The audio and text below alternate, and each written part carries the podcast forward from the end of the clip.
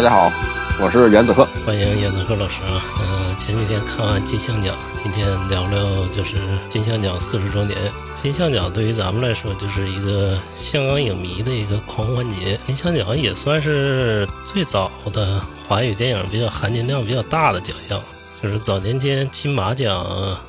还没出呢，但现在就是现阶段来讲，金马奖是最靠谱的。也没和大陆没发生那个和大陆那事儿之前啊，金马奖对于华语电影来说是就是最好的一个电影奖项。都说华语电影奥斯卡，但是有这么一个称誉。对，但是七八十年代就是金马奖的时候，那没有金金像奖的影响力大，因为那时候是香港电影的巅峰时期，全亚洲都在看香港电影。就是金马奖那时候，为什么要办成一个就是华语奖项？它就是那个为了靠近香港电影，它才办成就是华语电影的奖项，而不是台湾的自己的电影奖。就是台湾也有自己的电影奖，叫台北电影节，这也是台湾的电影奖。嗯，这个奖现在还有吗？嗯，有有有有有啊。嗯，然后金像奖那时候在八十年代是最有影响力的。但是这几年香港电影一直在走下坡路嘛，年产量现在好像有一年不足三十部。线下的由于疫情原因，线下的像就是金像奖已经停办了两年了。就是二零二零年是尔冬升在线上颁的奖啊，是据说很快，当时就解决了这个，就把这个奖给念完了，几分钟吧就念完了。当时，然后那一年是《少年的你》得的最佳电影，周冬雨得的影后。也是少年的你，结果那一年少年的你非常风光，而且还得了奥斯卡提名，奥斯卡最佳外语片提。少年的你和阳光普照报名的奥斯卡最佳外语片，然后他俩都入围了，结果就是就少年的你提名了。这个也，我觉得少年的你提名他好在他题材上，就是在这儿叫霸凌、校园暴力，也是中西方共同面对的问题，所以它是在题材上应该占了优势。呃，其他的制作上可能在表演上，它并不占太大优势，可能是就在于这个。对对对，提了名。对，嗯，话说回来啊，二零二零年就是尔冬升在线颁奖之后，然后到二零二二一年那时候就是疫情特别严重，就停办了一届。二零二二年就也就是今年，然后才举办就是香港电影金像奖。第四十届香港电影金像奖，香港电影金像奖也走过四十届了。然后咱们聊聊这届这届金像奖嘛，由于是那个两年没颁嘛，然后两年的好电影都汇到一块儿了，所以今年这个提名名单还算是非常非常精彩的吧。这两年的好的香港电影都汇到一块儿了。你比如说那个陈木胜的遗作，这个《怒火中案》。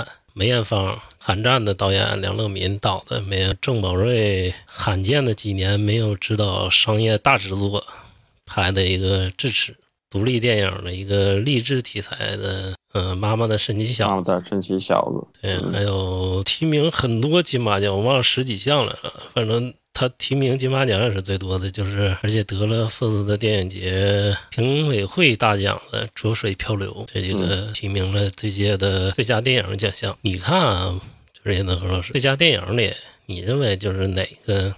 就不说颁完的《怒火中案》，就是你心目中最好的。我说说《浊水漂流》吧，说一说《浊水漂流》啊，《浊水漂流》就是给我印象比较深刻，因为它确实反映了目前香港。最重要的一个问题就是贫富差距过大，这个问题现在目前是一个激化的一个状态。那这个导演他能抓住这一点，因为你看他有一个桥段嘛，就是讲吴镇宇饰演那个角色，他和另一个叫应该是女配角吧，在一起那个在天星小巴上，就是那个船上，嗯，讲一段话，他就说：“你看这香港这么些楼，这么密，这么高，那盖它有什么用？啊，那我们是不是还要住在这个这个桥底下？”所以他是反映了当时香港人。的一个心态，因为当时第一届香港特首上任的时候，呃，就没有很好的去解决，就是住公屋的问题、住房的问题，这个问题一直属于历史遗留问题。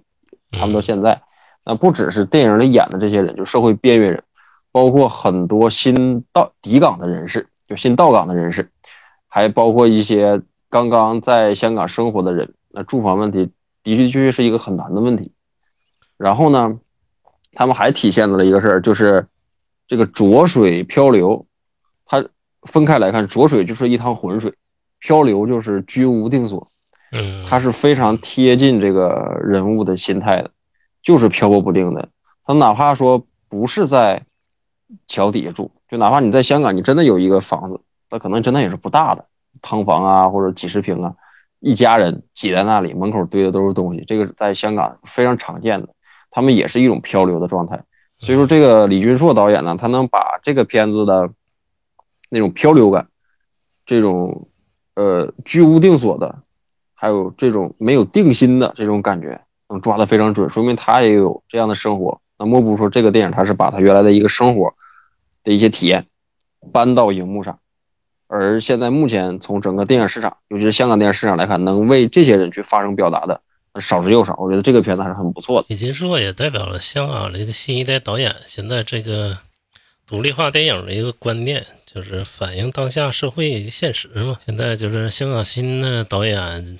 一一直在那个做这个事儿，然后他前一年的电影就是拍了一个同性恋老年同性恋一个电影叫《翠丝》，就是也是大放异彩，在那马奖。他今年这个《浊水漂流》，咱们以为啊，他因为他金马奖已经提名了很多奖项，都以为他社会就是没对手，必得最佳电影。发现就是今年也是陪跑了，嗯，十一题零中，就是十一项提名一个都没没得。对，包括它里边那个，就吴镇宇，他也是多年金像奖陪跑。对对对对对，然后再说说这个妈妈的神奇小子。这个妈妈神奇小子是讲述，嗯，香港，嗯，残疾人，嗯，奥运冠军叫苏化伟的一个传奇人生。苏化伟夺得了很多残奥会的金牌，但是他里面就是也是跟那个《浊水漂流》一样，因为他是新导演。新导演就注重都是反映社会现实，他主要讲苏华伟，就是他是残疾人奥运会冠军，就跟那个正常人奥运会冠军，他们的待遇啊什么都是不一样。结果就是残疾人奥运会冠军生活的很惨，那个香港政府就是他们得个残奥会冠军，就是只给他们几万元的奖金。就根本不够他们生活，但是他们为香港已经奉献了很多了，就是每天的训练呢，每天训练，而且只给开那时候是给八年的时候，不是几千块钱的津贴给残疾人，知道吗？就是运动员，然后也是反映了这个事儿。这里边就是吴君如演的非常催泪，然后包括就是《妈妈神奇小子》，因为是从那个他从小开始讲那个苏化伟的那个。传奇经历嘛，都是就是中青年十几岁那时候的一个演员，然后一个就是成年的演员，他们两个发挥的都挺出色。这回就是就是十几岁那个演员还提名了就是最佳男主角了，梁仲恒。他同批那几个就最佳男男主的那个对手还都挺强的，都挺强啊，因为他这个演的非常好，非常催泪，就几乎你如果说没见过这个本人，你就会以为就是他演的就是他。啊，就是梁仲恒演的，就是这个苏华伟，就是演演技非常到位。嗯，然后《妈妈神奇小子》也是这里面唯二一个拿到龙标的，他就是拿龙哎没没有拿龙标三部，就是大陆上映的三部，一个是《妈妈神奇小子》，一个是梅艳芳，也是《怒火重案》，致使和《浊水漂流》，他俩就是拜拜了，就基本上和龙标没啥关系了。《浊水漂流》虽然这个片子。国，这个这个片子出品就是中国电影啊，中就是就是有有官方的这个资本介入，对，有投资，就对。那因为拿龙标来讲，或者说它上映主流的这个流媒体，应该都不是它太大问题。但是它这个宣传，我当时就像是九月份上映的，嗯，还是几月份上映的？啊，就在这可能宣发上没没没看到太多的消息。对，但是评价特别好。但是我估计在大陆票房也是基基本上没没什么票房啊，但是评价特别好。排片上不来，它不像最近那个《引入烟尘》，那《引入烟尘》可能是你我看的这很火，但是具体的排片量还是很低。那这种片像《妈妈的神奇小子》也是这个问题。对，还是很之后一部提名最佳电影的，就是郑宝瑞的《智齿》。呃，郑宝瑞这次终于就是摆脱了商业大制作，什么《西游记》啊、《杀破狼》啊，再也不拍是合拍片和那个商业大制作，然后也不监制。这次终于就找着一个推理题材、推理探案题材的一个《智齿》，拍的非常风格化。你看着他那片儿，整个片儿都是黑白色调，就是他整个电影里把香港就做成那种末世的感觉，做的整个到美术啊、摄影啊，包包括演员的演技啊，都非常在线。但是唯一可惜的就是，我个人感觉这不是郑宝瑞真正的水平，就是正常发挥的水平。他虽然拍的很精彩，节奏剪的也好，演员也棒，你知道吗？林家栋演的也好。而且李安他儿子就是另一位主演是李安他儿子，叫李纯嘛。李纯，嗯，演的也非常不错。但是这片儿就是空有个架子在那儿，就是连他上一部在银河那部叫《车手》，我感觉都没有那个好。因为《车手》那个难度比他还大，《车手》那个不知道你看没看过？他那片儿就是全全部场景都是夜戏，就在黑夜拍赛车，我天，全是夜戏，就根本就。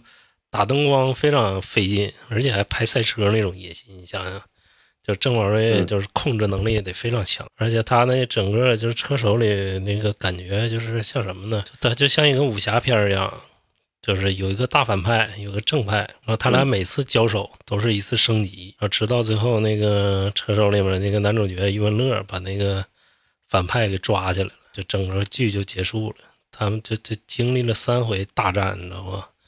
都是在都是夜戏拍的，难度非常之高，你知道吗？那部片儿，对那个我都感觉比智齿好，就是智齿，就是但是空有架子，但是它非它各个部门做的都非常到位，几乎就是完美无缺了。但是它总欠那么点内核，就智齿。但是这这次郑宝瑞发挥的也不错了，我估计他要回银河映像发挥的能更好一点。他现在就差这个能把自己内核挖出来，因为就是杜琪峰嘛，特别想让他接班就是那个之前银河不是杜琪峰和韦家辉说了算嘛，一个导一个编嘛，他俩不是互相配合嘛。杜琪峰是导，然后这韦家辉是编嘛，是不是？然后他想接班的是让尤乃海和郑宝瑞搭档，郑宝瑞导，然后尤乃海编，然后尤乃海就是接相当于那个。韦家辉这角色，啊，郑宝瑞接那个杜琪峰这角色，知道吗？嗯，就让那个银河继续下去嘛。没看这几年，就是杜琪峰都不拍片儿了，主要就是让他俩就是磨合。他他俩之后要那个再次携手拍个片儿叫《命案》，已经拍完了，还没上映呢。啊，那片儿我估计也拿不着龙标，但是也马上就上映了。那是杜琪峰监制的，我估计那个质量要比这个好，而且那片儿就是。杜琪峰监制，成本非常小，林家栋演那个故事也挺有意思，是一个就是一个算命的去破案，你知道吗？听起来听起来感觉感觉感觉就算命就破案，玄学，对对对，玄学，周易啊，八卦呀，对对对，用玄学破案，我估计能听。嗯，接下来就说说梅艳芳了。梅艳芳是呃，韩战导演梁乐民导演的一个。梅艳芳传记式的作品，这片儿就是二零二一年对香港电影的票房冠军啊，一个亿，对港产片的票房冠军。现在，嗯，我觉得一个亿能收回来吗？收回他的制作可能就得超一个亿，我觉得。我估计收回来，收回来。这制片人非常强，那个姜志强嘛，啊，那个这个梅艳芳估计也是他多少年就心血的一个项目吧，有幸能上映也是挺好。这片儿就是。也是制作上非常强，从那个舞美啊、灯光啊，包括服化道啊，你知道吗？整个就是也是做的滴水不漏。但是梁立民这个导演的成熟度还是差那么点儿，不是这个导演他能驾驭的。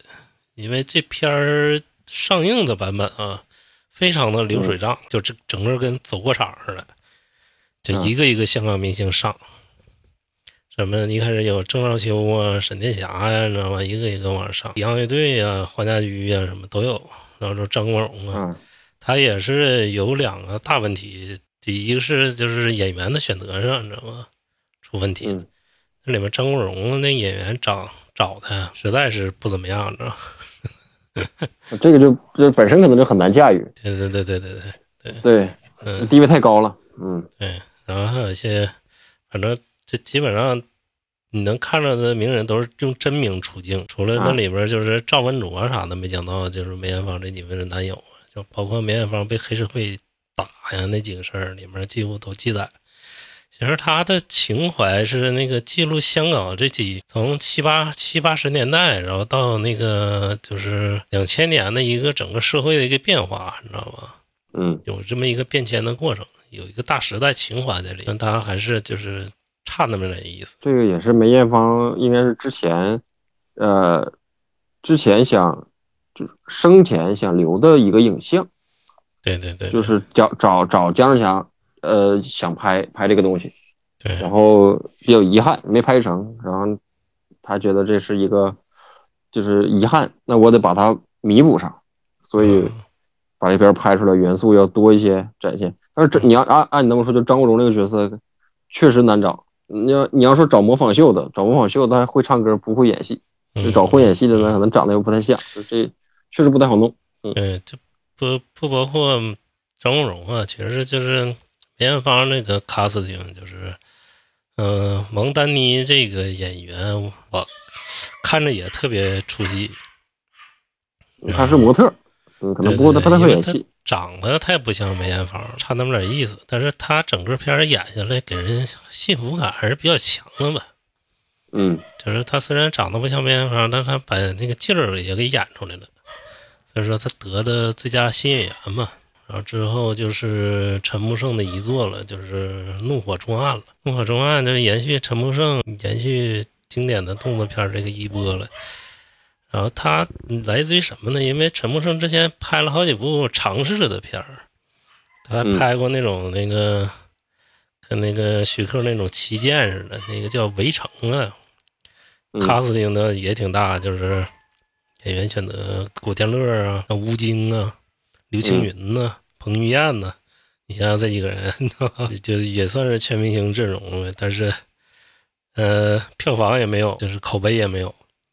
然后他之前还拍过一个郭富城那个什么僵尸那片儿，忘了叫什么名了，挺科幻的一个片儿，也是口碑也没有。然后后来那甄子丹就找找着那个陈木胜，他说：“你别灰心，你你那个你还是拿起你擅长的动作片儿来。”然后那时候陈木胜也消沉了一阵儿，然后说那个就决定再拍一部他擅长的动作片儿，警匪动作片儿。因为他之前有个刘青云那部叫《冲锋队之怒火街头》，这是他一个经典代表作嘛，然后他就延续那个写了一部叫《怒火重案》，然后找了甄子丹，对对，甄子丹和谢霆锋演的，然后一正一反这个对决，片从动作场面来说相当精彩，嗯，节奏也好，但是还是那什么，嗯，我个人感觉还是也是欠一点东西在里面。如果说让我挑就是最佳电影的话，我也会挑《浊水漂流》。我感觉《浊水漂流》是今年最好。它可能不太符合这个跟时代相关的一些元素，所以就遗珠嘛。都说他他是这个这个影片是遗珠，然后也说这个吴镇宇也是一个遗珠。对对对对，可能他不不是片子本身的问题，可能是环境的问题造成。我我看到这次还有一个就是在。最佳导演中有一个比较特殊的一个提名，就文件中的好好拍电影。嗯，对对对，嗯啊，他他这这个这个片我看了，他是呃纪录片。嗯，对，它是纪录片，但是这次提的呢是香港是电影吧，电影金像奖。那你觉得为啥这个片子能进到电影里边去给他提一个名？嗯，一个是可能文件中人缘比较好，因为。金像奖你知道和那个金马奖的不一样，你知道吗？嗯，那个金像奖是那个，就是也是协属于协会颁奖，协会颁奖，就全是香港电影圈子内的工作者，要不就是影评人有这个资格。然后说那个他不是评委会席制，文件中跟不少人合作过美术这个东西，然后包括他这次拍的确实。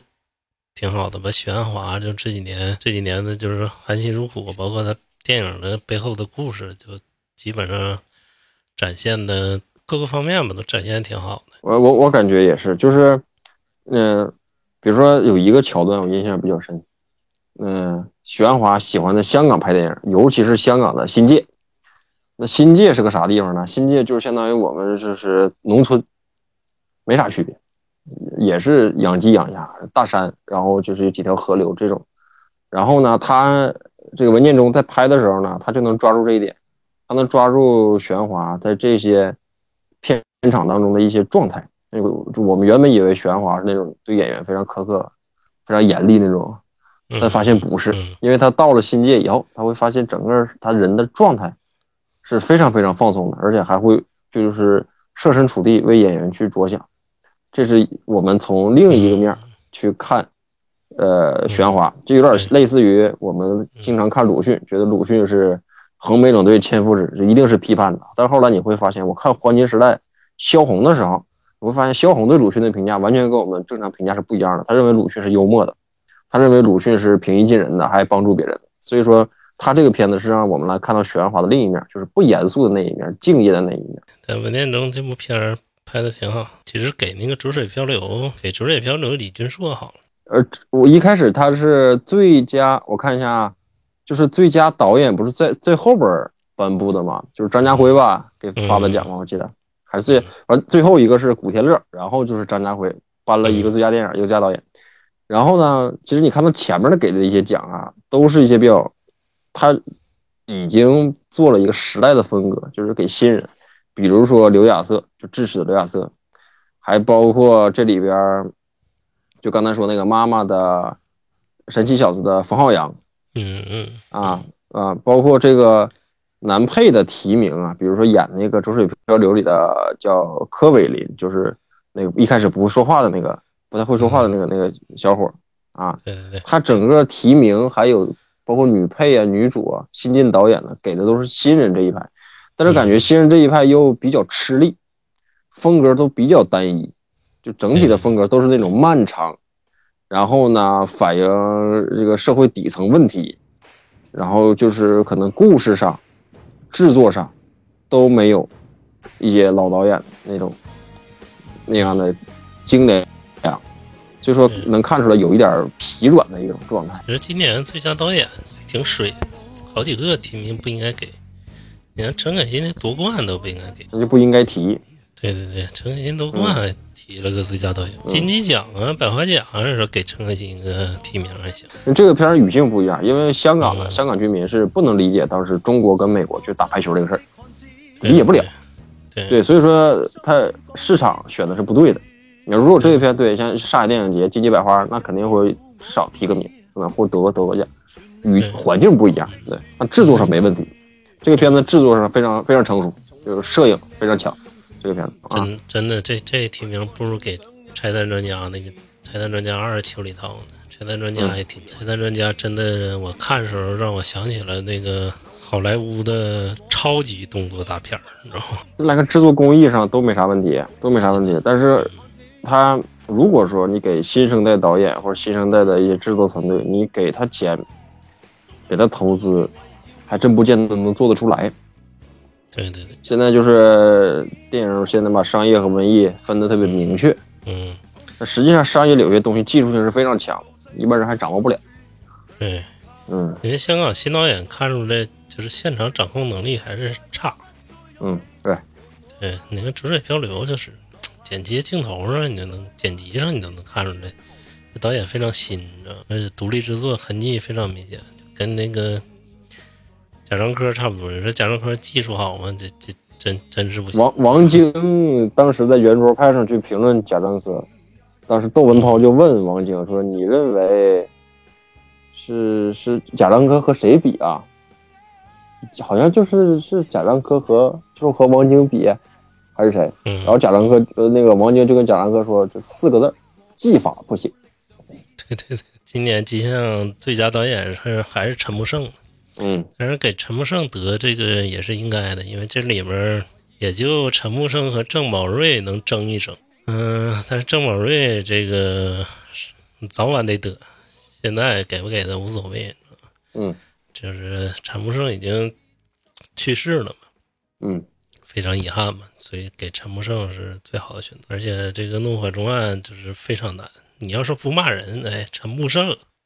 绝对不是一个骂人的导演，嗯 嗯，业界传的，就是从来没有在就是片场大声嚷嚷过。有的时候骂也没有用，越骂越紧张，完了越紧张状态越不好，反正就这样了，是吧？王家卫就这样了。我哋系纪律部队，唔系烂仔。你要做烂仔，真系唔好面对我。無謂要我說道理，浩杰也许本疯子。同做个血性男兒，願到世间闯一次，强调靠我两手创动人故事，成败也不再猶豫，用我打不死心意，留下更美更精彩画面傳説。這麼多兄弟，我做个血性男兒。願到世间闯一次，强调靠我两手创动人故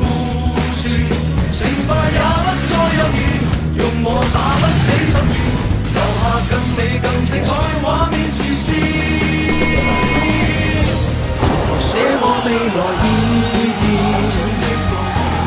人生戏剧里透视，能演更动人故事。咱看看那个最佳编剧，最佳编剧是一秒拳王，这个我是真没看，这这片我也没看，这片我都不知道讲的啥。啊。然后之后是那个杀出个黄昏，就是林家栋监制，嗯，然后这片导演我都忘了是谁了，我就记住是林家栋监制投资，嗯，和何静怡的然后四哥演的嘛，嗯。这这这片儿其实剪辑上有点松了，然后制作上这片儿真不太好，但是也就是噱头上挺好。他就讲了一帮老年人，老年杀手，然后去杀人的过程中，发现那个就是帮助他们都帮助，就是去杀那些老年人，因为或者有一些得病的人，嗯，他发现就是有些人就是老了之后就生不如死。知道吧？啊，也突出一个就是社会这个老龄化一个问题。后来他们就帮助这些老年人去去死，啊，一个一个杀死他们。啊，然后他们花钱雇人杀死，有的雇人杀死自己，有的就是亲戚朋友雇他们杀死那个，就是也是一个老年人，你有的什么身患重病啊，都活不下去那种，然后就上面杀他们。啊，这个是香港社会面临一个挺重要的一个。问题就是你到香港去，尤其到像像那个《浊水漂流》就讲深水埗嘛。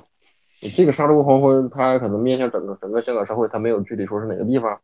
你到人口密集的地方，你到香港会发现残疾人的设施做的是非常好。但是呢，残疾设施做非常好，就发现很多老龄化的人不能自理，他往往七八十岁自己出门，儿女在香港生活可能是读书非常厉害，工作非常有出息的。只要稍稍有些能力，他不会选择在香港继续生活。但是就面临，比如子女都在英国、在澳洲、北美，那子女都走了，然后呢，就是老人自己在家，然后就自己这个电动轮椅去吃饭，经常能见到在茶餐厅老人一个人去吃饭，然后病病殃殃的这种，然后别人要帮助他呢，他还特别的就觉得还不好，他也不需要帮助，然后他又不能做什么。啊，住着公屋，反正觉得一天一天过得没有什么意义。就是很多人他就琢磨能不能安乐死。那很多，比如说有一个电视剧叫那个，就王浩信演的，就是就演那个盲侠大律师。盲侠大律师，盲盲侠大律师他，就他里面讲盲侠的爸爸。啊，对对，采国界。盲侠大律师他爸爸叫文根英嘛，在里边演的就是他最后想寻求到瑞士啊。去安乐死，因为香港没有这个政策，他就让他儿子带他去。他去了之后，那他儿子没带他做。但是这个也当时反映出很多这个香港老年人的心态：活吧也没啥意思，呃，死呢又不能就又不想死，太痛苦，孩子也不在身边，就非常老龄化、非常无力的一种感觉。然后那里面谢贤演的就是一个老老年杀手，嗯，然后那个他和冯宝宝搭档，嗯，那个。里面有段就说那个他一开始就是不忍心杀那个得病那个得病一个老太太，嗯主要是她老公雇她杀的。她说她要是不死的话会更痛苦，但是那个我我还没有钱治他，你知道吗？嗯结果就是她没忍心杀，之后那个她老公就把，就是他把他老婆就直接给掐死了。然后他啊，后来看上这个新闻之后，就开始大开杀戒了，你知道吗？都是这帮人雇他，嗯他专杀这种想安乐死还死不了的这种。但是这个这个编的挺巧的，但是这个制作上有问题。林家栋这个这片儿剪剪辑上有点松，你知道吗？嗯而且制作也不是很精良。之后就是侯建儿和孙金倩的致使，嗯，这个就是银河班底了。侯建儿这个，嗯、写出了好几个银河印象的好剧本儿。你像神探呐、嗯你知道吧？嗯，他就是韦家辉的弟子，这个是非非常牛的一个弟子。就是跟银河打拼了好多年，他这个反正智齿的剧本写的非常好，一环扣一环。这个原著是雷米，我感觉这片儿啊，拍出来比雷米原作要精彩，你知道吗？嗯 讲的也好，反正这片儿得也是获得了最佳编剧，嗯我认为挺那什么的。众望所归。嗯然后之后是尹志文和卢文俊《妈妈的神奇小子》，《妈妈神奇小子》其实编剧编挺好，它嗯情节也挺紧凑的。然后之后就是李俊硕的《逐水漂流》了，《逐水漂流》挺遗憾的。嗯，其实我应我认为前三个都应该是《逐水漂流》得。嗯 嗯，至少有过这这这个，可能也是对于他的一种鼓励吧。一般来讲，能提名也也是一种荣誉，可能接也是为了鼓励他接下来再创作出新的作品。对，嗯今天也特别冷静。你说我这么喜欢郑宝瑞啊，喜欢银河印象啊，就但是我今天就是看完《智齿》之后，我感觉真的就是就讲最佳男主角了。今年这个最佳男主角竞争其实挺激烈的。林家栋这个两部电影入围，一个手卷手卷烟，手卷烟也在金马奖提名了，嗯你知道吧？嗯手卷烟提名了还最佳影片呢，在金马。啊然后还有林家栋演智齿，之后就是四哥谢贤的这个《杀出个黄昏》，然后还有那个就是梁仲恒的《妈妈的神奇小子》，还有吴镇宇《逐水漂流》。就在这个名单里啊，你认为谁应该得最佳男主角？就是得最佳男主角。我觉得吴镇宇演技是没有问题，就我觉得应该给他。但是你相比来说，李家栋和吴镇宇我都很喜欢，都都很喜欢。嗯、我觉得吴镇宇在《浊水漂流》这个表现很好，就他那个状态呀，比如说他那个萎靡那种状态呀，然后你就感觉他不是一个明星，也不是一个演员，他非常贴近生活。对对对，啊吴镇宇就是第一次演这么低调的一个角色，嗯你知道吗？就是也没那么张扬，你知道吗？。对，然后而且性格非常温和。以前总演打手。对对对对对，以前就是眼神一飘，你就感觉他像坏人，嗯然后他就是演好人，他都非常张扬。但这次他演那个《浊水漂流》，真是让我大开眼，就是演一个普通人，平平凡凡生活中的一个普通人，你看不出来表演痕迹，就是炉火纯青到这个地步。你看到他之后，你不会想他原来剃寸头那个样，根本就联想不到。对对对，嗯对，不出不跳戏不出戏，嗯，就把那个以前方法派那种演技，就基本上全抛掉，了对，就是流于自然了，真正的流于自然，知道吗？嗯，我不知道香港不神经质。香港演技是不是咱咱那个内地的演技叫什么斯坦尼斯拉夫斯基是吧？嗯，对，但好像香港感觉有一些他不是不是那种不是那种感觉，就他是完全是跟生活就就贴到一起去了，然后结果就被四四哥谢贤拿了，嗯杀出黄昏》。但是这《杀出黄昏》这片儿，谢贤在里头啊，说实话真没什么演技，他就一直很酷，你知道吗？嗯也没说几句话。然后那个谢贤这次上台也是那什么，啊，这个我看当时领奖的时候啊，就颁奖颁奖是林家栋扶着谢贤上去的。我说谢贤也也可以自理啊，为啥扶着上去？然后是林家栋扶着上去之后呢，就是谢贤想摘口罩，林家栋不让，林谢贤又想摘，林家栋又没让。后来就是媒体报道说中风中风嘛，对中我锋，看那我还说呢，我说林家栋这防疫措施做的真好啊，上台颁奖还不是这不摘口罩啊，中风可能是嘴嘴 我嘴口口齿不清，这种可能也是。对我以为是林家栋那个防疫措施做的好，嗯我说这个让四哥的形象变得非常好，四哥没做核酸，不能摘口罩。对对对结果发现是四哥这个中风了，是，很快就下来了。林家栋，你看林家栋这人情商真高，但是林家栋挺遗憾的。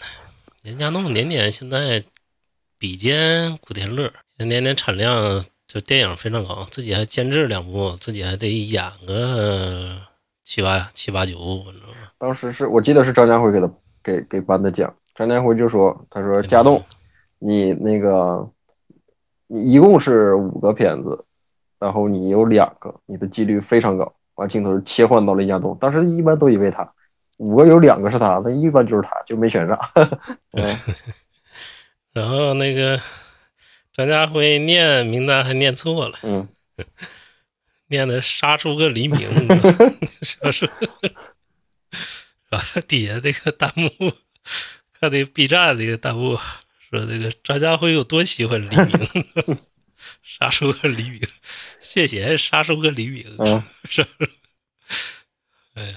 可能也是走过场吧。嗯我感觉张家辉可能都没准备，他不像刘德华、古天乐准备那么充分，可来了念完就走了，那就是嗯。嗯，但是呢，但是呢，这那个搞笑还挺挺好的，嗯。说那个之前林家栋和吴镇宇都演过四哥嘛。嗯。然后说那个他俩已经没机会了，所以说这次就是谢贤就四哥和那个梁仲恒的比拼。啊 然后这个最佳女主角其实竞争不是那么激烈，这个刘亚瑟当时得了奖之后啊，你就看很多电影号立马就更新上来了，就感觉那个文章他就贴就他前头一颁奖，不到十分钟文章出来了。对对对，刘亚瑟这真是墙内花开墙外香，在大陆混多少年都没出来，你知道吗？拍了好多电视剧、电影。对他广东话说的很好，他颁奖的时候先说的广东话，后说的后说的普那个普通话，说的很好。他对自己不太自信，嗯嗯嗯，但是刘亚瑟，你看他就是出来之后，就是跟香港这边导演一搭上关系，我也不知道他是怎么搭上这帮这条线儿了。他一下就成那什么了，就是影后了，你知道吧？就这一部作品。那就够了。之后顺风顺水。对对嗯对，然后他之后的所有制作都是香港班底的，他之后拍的片儿，比如说跟那个之后好像跟谢霆锋和那个张学友拍那什么《秋水里头》拍那什么《海关战线》呢，也是他女主角。反正他现在片源非常忙，但都是基本上都是那个香港那边班底。嗯，嗯，刘亚瑟这个一下打开了，他这次竞争对手也少，一个是巩俐，一个是吴君如，你知道吧？也就这俩能跟他比一比。但我觉得像吴君如、巩俐这种，应该就是不在乎这些女主角的。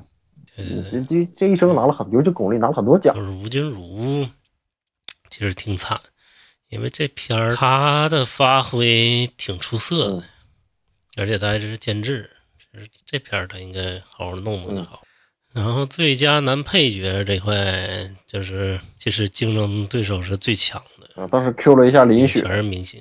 对。对，对对对，林雪啊，冯浩洋啊。谢，君豪，这都是，嗯。对谢君豪啊，柯伟林呐、嗯。然后古天乐啊，古天乐其实在梅艳芳里演的真的挺好的，就是梅艳芳，你看看似流水账一片，明星频频出，但是说回来，为什么梅艳芳不好？就是如果说一个传记电影，你不挖掘就是人物内心，这个传记电影基本上就完蛋了。但是梅艳芳就挖掘内心戏的少，只挖掘出了一个角色。但你看那个，就是《波西米亚狂想曲》啊，嗯就跟他风格类似嘛，就是那个皇后乐队那个，嗯，我知道那个，嗯就是那里面每一个人出场都是带戏的。但梅艳芳就不是，就就他出场好多明星都跟走过走过场似的，嗯你知道吗？就唯一说古天乐这个演技算比较好的。第二个就是微有点遗憾的就是林雪，林雪这个是黄金配角了，林雪应该之前拿过很多配角，我感觉啊，是吗？没没有嗯，他只拿过一次。那时候香港有个奖叫金紫荆奖，后来就不办了，嗯你知道吗？他拿过那个配角，我觉得挺可惜的啊，他但是他一个奖，嗯，嗯，对他现在一个配角都没拿，哎，他拿过那个亚洲亚洲电影大奖的男配角，是这这他就这俩奖，剩下一个奖没拿，金马奖还有那个金像奖的一个奖没拿，但是他这我我其实一开始就是觉得他应该拿，或者谢俊豪，结果被冯浩洋得了，给新人了，就就就能看出这次的。一个导向，就是大概就捧新人，然后支撑一下香港电影产业。属于是捧新人，然后之后继续香港这个光荣传统。嗯，其实对新导演现在挺鄙视狮。子山精神啥的，嗯，然后之后那个最佳新晋导演其实也挺遗憾的，这《浊水漂流》一向没得，嗯最佳新导演都没。嗯，终身成就奖给颁给许冠文了，许冠文是香港第一届金像奖最佳男主角。然后黄子华上来不说嘛，就说那个颁给许冠文终身成就奖，就是我的终身成就奖。一个时代结束，然后许冠文上来说呢，就说那个那个大会颁给我奖，然后是不是就让我买单了？他说那个，他说我只在第一届拿过最佳男主角，我以为就是拿完之后奖项陆续就会来了，结果等了四十年，现在一个奖都没、嗯没有，然后出了第一届。他说我还想拿奖，结果就让我买单了。嗯，然后说看完今天晚上四哥的那个拿提名之后，我就心里有些许安慰。说那个没啊，没想到拿完终身成就奖也可以拿那个就是提名了。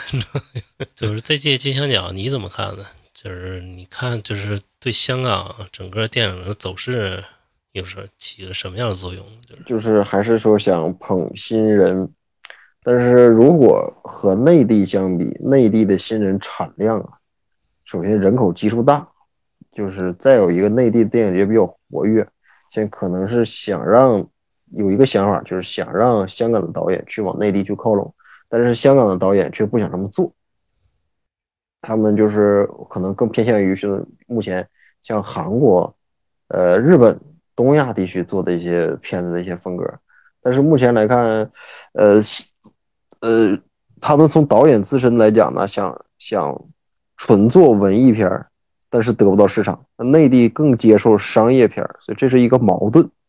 如果能把这个矛盾问题给解决掉，说如果能把呃就是商业和文艺更好结合，或者说我真的是拿商业先把名声打开，然后再去拍我想拍的，会更好一些。但目前来看，这么做比较难，困局就在这儿。因为香，对，因为香港就是本身它骨子里就是商业制作。说实话，你拍的再好，就是这是香港人的一个就是非常好的一个技能。因为大陆早之前商业制作是不行，就是但是香港导演就是骨子里你就会拍商业制作，而且这次金像奖就是特别崇尚商业制作，就是重想想讲那个重振香港这些大片儿，你知道吗。比如说《怒火中案》这样的片儿啊，就是梅艳芳这种大片儿，你知道吗？然后最最次也得是支支持这种就是悬疑的大作，你知道吗？因为香港现在属于一个割裂的时代嘛，新导演拍的全是独立制作，嗯、那个就是跟那个商业片儿不沾边儿的，全是文艺片儿，就跟那个日本电影和韩国电影比较像。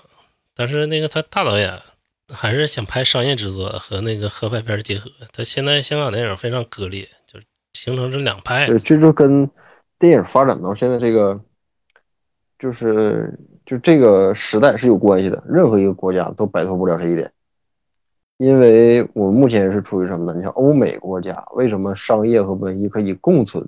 就是我拍商业导演，我能挣着钱；同样，我拍文艺导演，我也饿不着。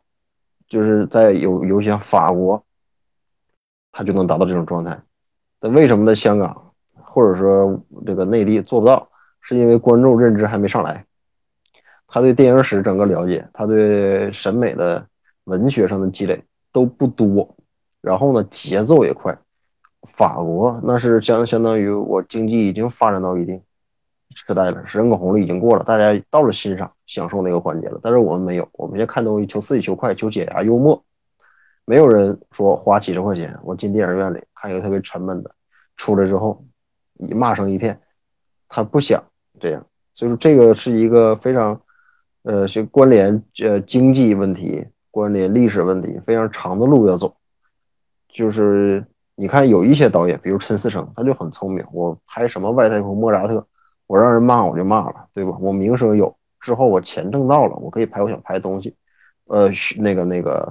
还有就是徐峥也是这套打法，这就是他的有生之年，我至少能钱我也挣了，地位我也有了，我最终可能在老年的时候我收尾两部片子，这一生也也不留遗憾了。对，转换点口碑了。对，这是一个比较好的方法。但是导演他自己认不认同，那就跟他自己的想法有关。嗯，那这种是一个内耗，问题在于哪儿呢？很多新导演他创作能力非常强，他接受过良好的电影教育或者美学教育。游戏的第一部、第二部非常强，但是即使他做出来了，他有提名，但是按后期来讲，如果没有资本的介入，还是很难走。